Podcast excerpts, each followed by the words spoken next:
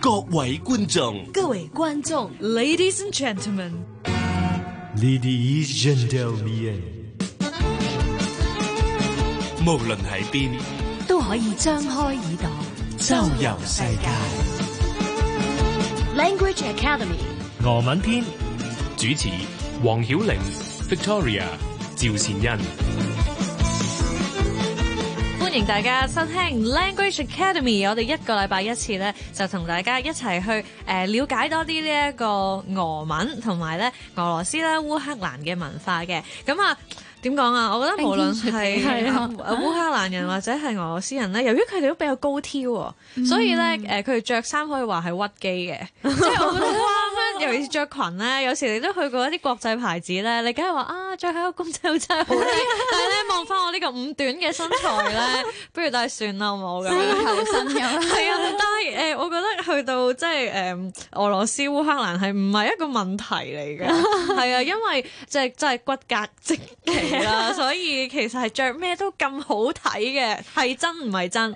誒都有唔高嘅，其實係啊有啲真係好細粒噶，有啲可能例如我我我哦呢個一百六十 C 有人細粒過你㗎，有有啊有啊啊，係嗯有係噶，但係唔知嗯點解佢哋硬係都好似着得幾好睇，唔知係咪因為腳長啊？可可能配搭覺得可能比較大膽咯，我覺得、嗯即係香港歷史始終有少少保守啲，唔夠膽着啲即係比較誇張誇張啊，或者係比較設計特別少少嘅，佢就驚噶啦，覺得要同大家着埋同一款佢先安心。社會有個風氣問題係啊啊，，即係我真係試過有時出街啊，可能我哋真係嚟嚟去去都係嗰幾隻色咯，嗯誒黑色啦、白色啦，跟住嗰隻灰灰色啦、係駱駝間條嗰隻色，係死啊我，衣櫃全部都係係啦，即刻越講越驚。我我我都 係咁其實，香港係嘅呢種人嚟㗎嘛，我哋係俾我媽話。咁誒，我哋上一集講過啦，其實咧四季係好分明㗎嘛，嗯咁會唔會有一啲即係特別嘅穿着係同香港係唔同嘅咧？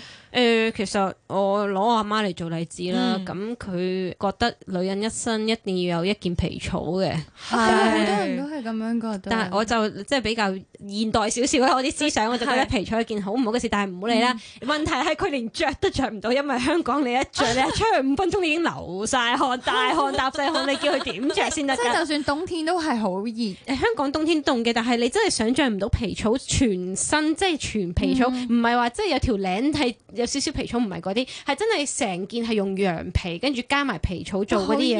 哇！啊跟住佢跑翻翻屋企同我講話唔得，我行咗五分鐘，未行到去搭車都已經 已經濕晒啦，好笑啊換衫咁樣。但係呢個就真係好似即係我哋話，譬如特別去飲啊，係啊係咪啊？或者係啊係有啲乜嘢嘅盛大嘅場合，即係嗯每一個誒女士傳統嚟講，都覺得應該有翻呢一件披咁樣。但係俄羅斯女仔佢係平日都會如果有嘅係話，佢啊就平日都想 show 佢皮草嘅冬天，嗯成日係都啊着㗎，成日佢都哋着㗎。我哦冬天我着羽絨噶嘛，即係係我好似啲小好似好學生異常咁樣，係係啊係咪啊啊？佢哋都會着羽絨嘅，但係唔知點解硬係覺得佢哋着得好睇啲 啦。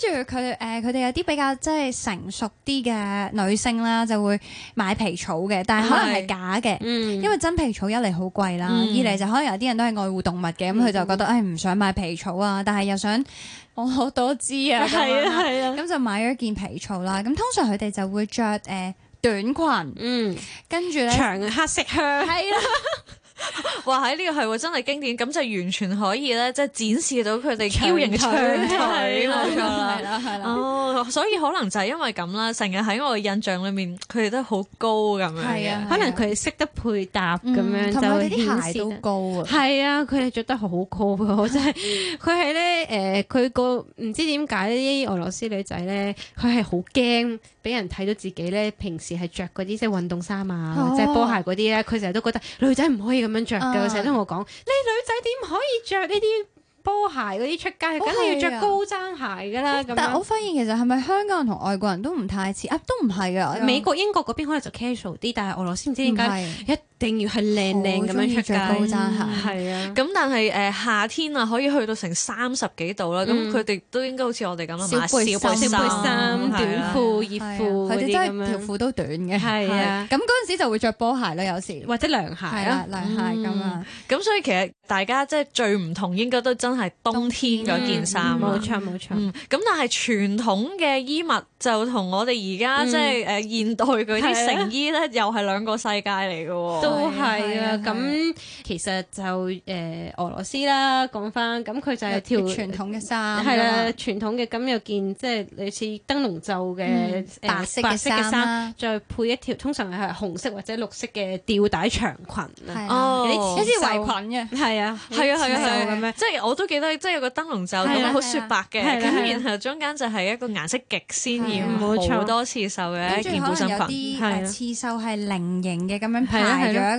個一直喺度啦，同埋其佢實啲洋葱頭型嘅帽係啦咯，仲有係啲啊哦係誒啊咁喎，樣咁，一見到嗰啲就要跳舞，係啊係咪真㗎？係啊，但係嗰個其實比較簡單，我自己係中意烏克蘭嘅傳統服飾㗎，哦係有咩唔同咧？靚咯，靚啲，即係真係哦靚再靚我覺得啲。靚好多。佢啲花刺繡係豐富啲啦，有好多花嘅刺繡啦，同埋佢通常係兩個袖咧，係全個袖都係刺繡嚟嘅，嗯同啊埋、我哋就唔係着吊帶，我哋就着半截咁樣有條腰帶啦，咁、嗯就有條刺繡嘅布咁樣就包住就一條裙咁樣咯，係啊，同埋有啲嗯花環花啦。係靚啲嘅，同埋佢哋有花環，係啊，哇！呢個就真係好值得，即係上網去睇清楚啊！係啊一張圖就可以睇到咧，冇錯冇誒錯兩個地方個傳統衣物嘅分別。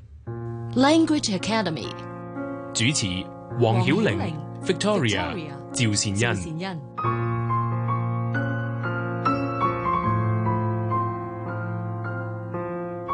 可唔可以咧？誒、教下我哋即係基本嘅一啲俄文啊，關於係衫嘅。好啊，講下裙裙啦啊嗯 b l o o d 嘅。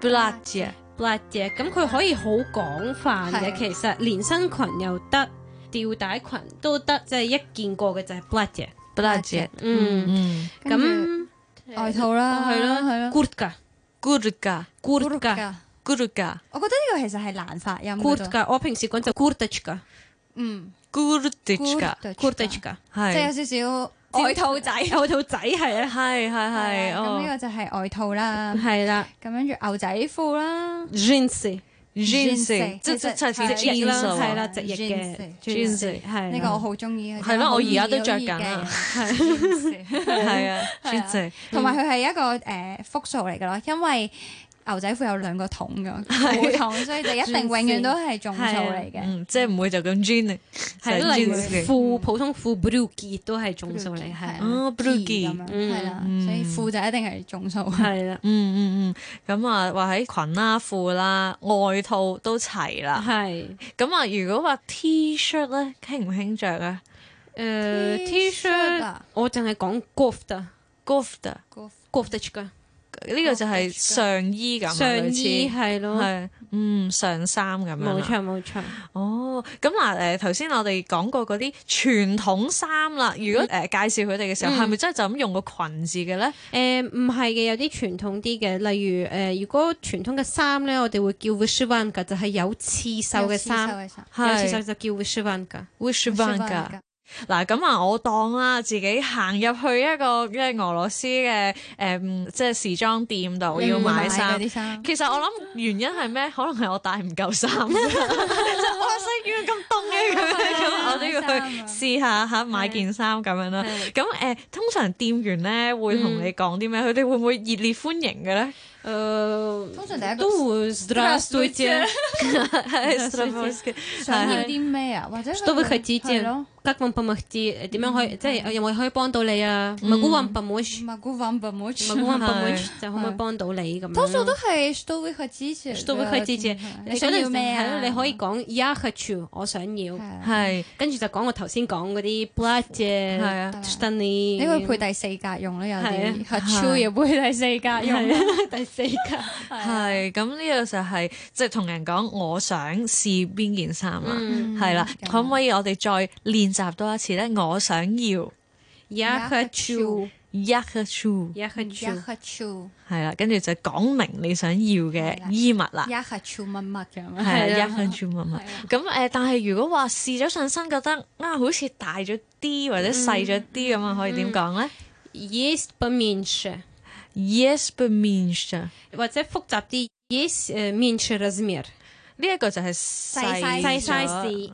係有冇細一個 size？哦，我就我即係自你己嫌都中意太講大啦， dimension 嘅因為細快啲啲咯，係係咦 b a m i n s 係有冇細細啲啲？呃係係啲誒 yes m i n s r a s m i r 有冇細一個 size？係啦嗯，咁誒、呃但係如果話誒、呃都好似窄窄地喎，真係想要大啲嘅，咁啊點講咧 Yes, but but больше b b o r s h but 咁樣 больше 嗯呢個就係要大少少啦。冇錯。啊，咁我希望大家即係如果去得旅行， 自己都帶好呢啲衫啦。但係如果真係啊唔使去買，唔使問啦，就唔使講。就可能要督翻我哋頭先嗰幾句出嚟啦。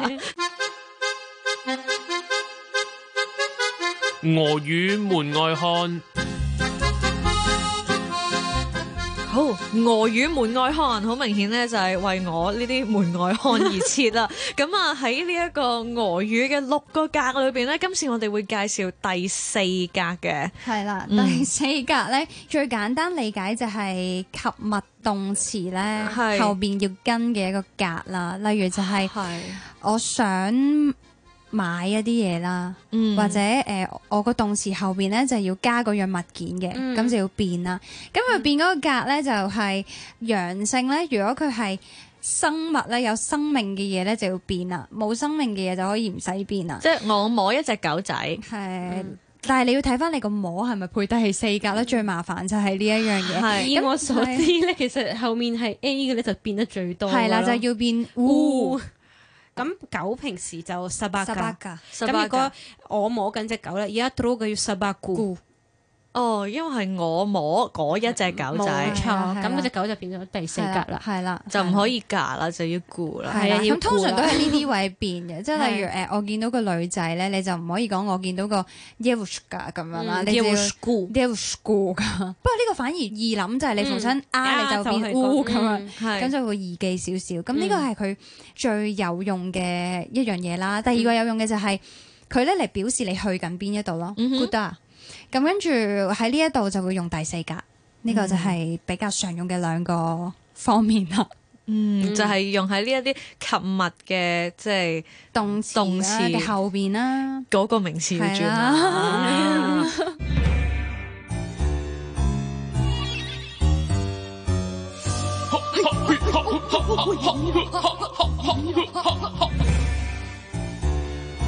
俄國求生術， Kalen，你會唔會形容自己係一個迷信嘅人呢？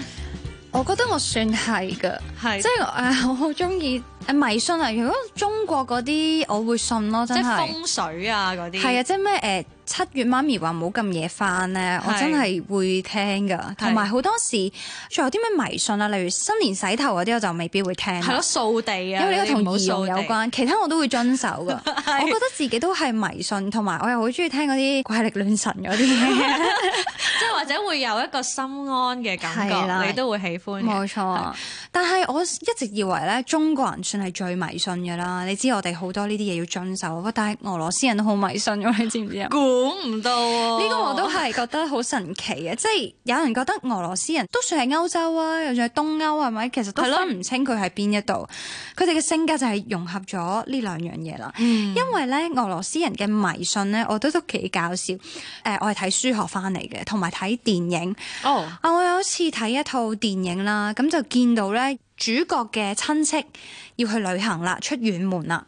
咁突然之間咧，佢哋全部人行到去門口咧，就突然之間翻返去嗰個玄關嗰度，就坐喺個篋嗰度，一啲就坐喺側邊坐咗一分鐘。咁特別嘅，佢哋等緊的士係嘛？唔 係啦，佢哋咧就坐咗喺呢個 baggage，即係佢哋嘅行李啦、嗯上面。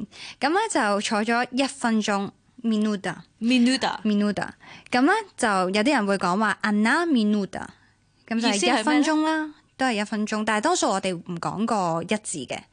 咁咧佢哋坐咗喺嗰度一分鐘喎，咁究竟做乜嘢咧？我後尾咧就翻查咗一啲嘅資料啦，原來俄羅斯人咧相信咧喺一間屋入邊係有一個精靈嘅，又或係者叫做靈魂咁樣啦。嗯，咁呢一個嘅精靈咧，見到主人出遠門咧，係會喺屋企搗亂嘅。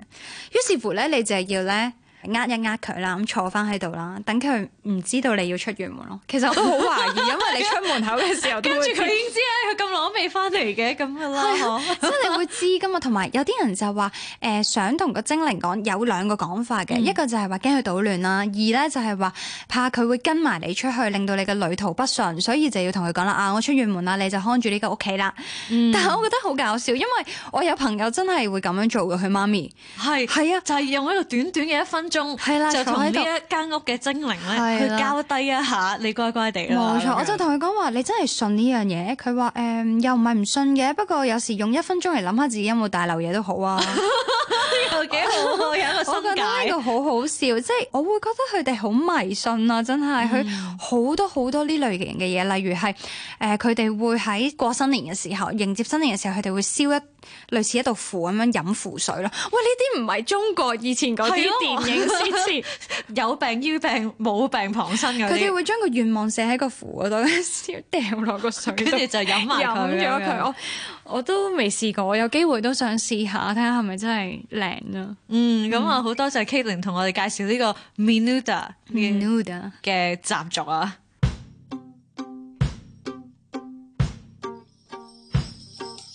世界的俄羅斯，俄羅斯咧，俾我另外一個即係誒好突出嘅感覺咧，就係、其實佢哋嗰個文化同埋藝術嘅底蘊係好深厚嘅。譬如啦，有一樣嘢咧，我會覺得佢哋鑽研深入到咧，本身其實根本唔係俄羅斯青出於藍係咪係係啦，冇錯，即係但係去到俄羅斯之後咧，佢實在係太過出色啦，所以令到我哋都以為咧係俄羅斯嘅嘢。冇錯，嗯呢一個呢樣係咧咩就咧係芭蕾舞啊哦，ballet 即係 ballet，ballet ，ballet ballet。係咪同英文好似啊？係啦， Ballet 即係芭蕾咁，其 Ballet，實 Ballet 原先係即係法國嚟㗎，係咯，咯係啊啦 好啦，咁其實好多人去俄羅斯旅行咧，我都會建議佢哋去睇一睇芭蕾舞，因為真係非常出色。我唔知係因為俄羅斯人個筋骨好軟啦，你睇佢哋做馬戲團，你即係違反人體工學嗰啲，佢哋做得好勁係啊，喎佢哋直情咧個騰空感咧係好強㗎，即係係佢啊哋喺半空之中去誒，好似變咗做仙子咁啊，係啊係失犀利重嘅一個狀態好啊。勁啊！所以我好中意睇佢哋呢啲體操啊，即係奧運我都好中意睇俄羅斯人體操。咁我自己呢，就係好中意睇芭蕾舞嘅，因為我覺得跳芭蕾舞嘅女仔呢，好有仙氣啦。係啊，咁好多都係身材高挑啊，咁跟住誒、呃又好靚好優美咁樣，咁所以我自己睇咗好多次芭蕾舞。你唔好話我以前讀書之前去過十次俄羅斯，我每一次都睇芭蕾舞。嗯，咁大家誒、呃如果話啊去睇芭蕾舞，其實應該去睇咩劇目咧？咁當然最出名就一定係《胡桃夾子》啊，又係或者係《天鵝湖》啊。咁《天鵝湖》應該算得上係表表者啦，真係歷久不衰啊！即係紅誒白天鵝鬥黑天鵝係啊，黑咁白配。我我諗我睇咗八次《天鵝湖》，我睇咗好多唔同嘅劇團啦、芭蕾舞團啦。咁、我哋去睇芭蕾舞咧，就要去 theatre 即係樣。 Theatre 就係劇院啦。咁俄羅斯最出名嘅芭蕾舞團，又或者多數人會去邊度睇呢？就係、莫斯科大劇院啦。咁佢個俄文名都好易記嘅啫，就係、大劇院 b y s h o y Theatre。 Большой Theatre。 Theatre 係啦，咁就係大劇院咁樣啦。誒、嗯我哋就會話啊，其實天鵝湖大家都會知道啦，就係、有個王子啊遇上好靚嘅女仔啦，原來佢係天鵝嚟嘅，咁啊想追佢啦。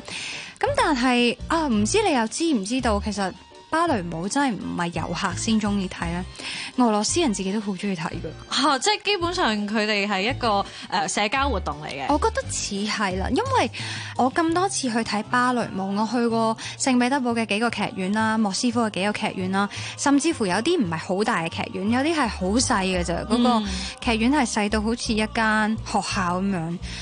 哇！我發現係好多俄羅斯人去睇噶，同埋佢哋係會真係着得好正式咯，一條黑色嗯即係着晒嘅裙禮服啊係咁樣化晒去靚裝啊，有披肩啊、西裝啊，變咗呃我第一次去莫斯科誒睇、芭蕾舞嘅時候，我着住 T 恤牛仔褲，我係 望到側邊嗰啲人好似去飲咁樣。好另類啊！你變得嗯即係我就好擔心咯，即係我好擔心啊，究竟我入唔入到去咧？咁，所以我建議大家如果誒會預備去睇芭蕾舞嘅話，可以準備一套靚少少、即係正式少少嘅衫啦。我諗係因為俄羅斯人好尊重呢個文化，嗯咁佢就覺得去劇院係一個誒、呃、聯誼又好啊，或者一個好特別嘅活動咧，所以都會好尊重咁樣。而我最想睇嘅係羅密歐與朱麗葉咯。係你而家睇到未咧？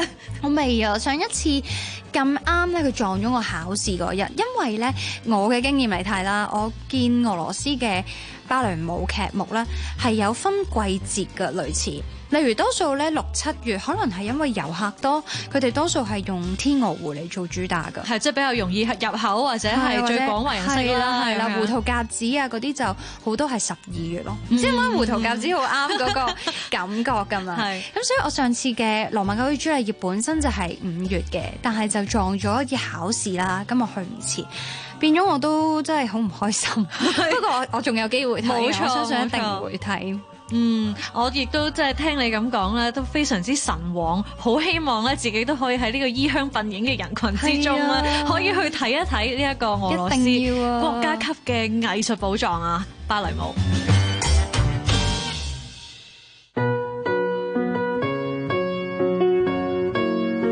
俄文點唱集？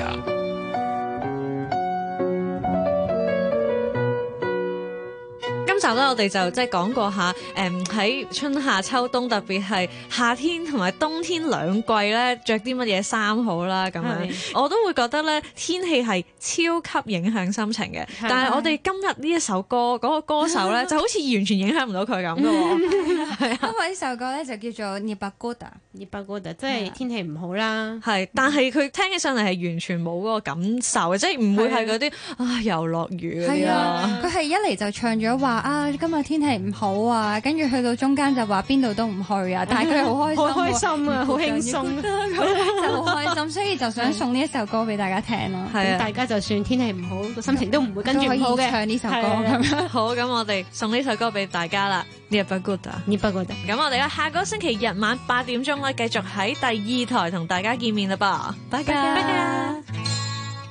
Изменения в природе происходят год от года. Непогода нынче в моде, непогода, непогода. Словно из водопровода льет на нас с небес вода. Полгода плохая погода, полгода совсем никуда. Полгода плохая погода. Полгода совсем никуда, никуда, никуда нельзя укрыться нам, откладывать жизнь.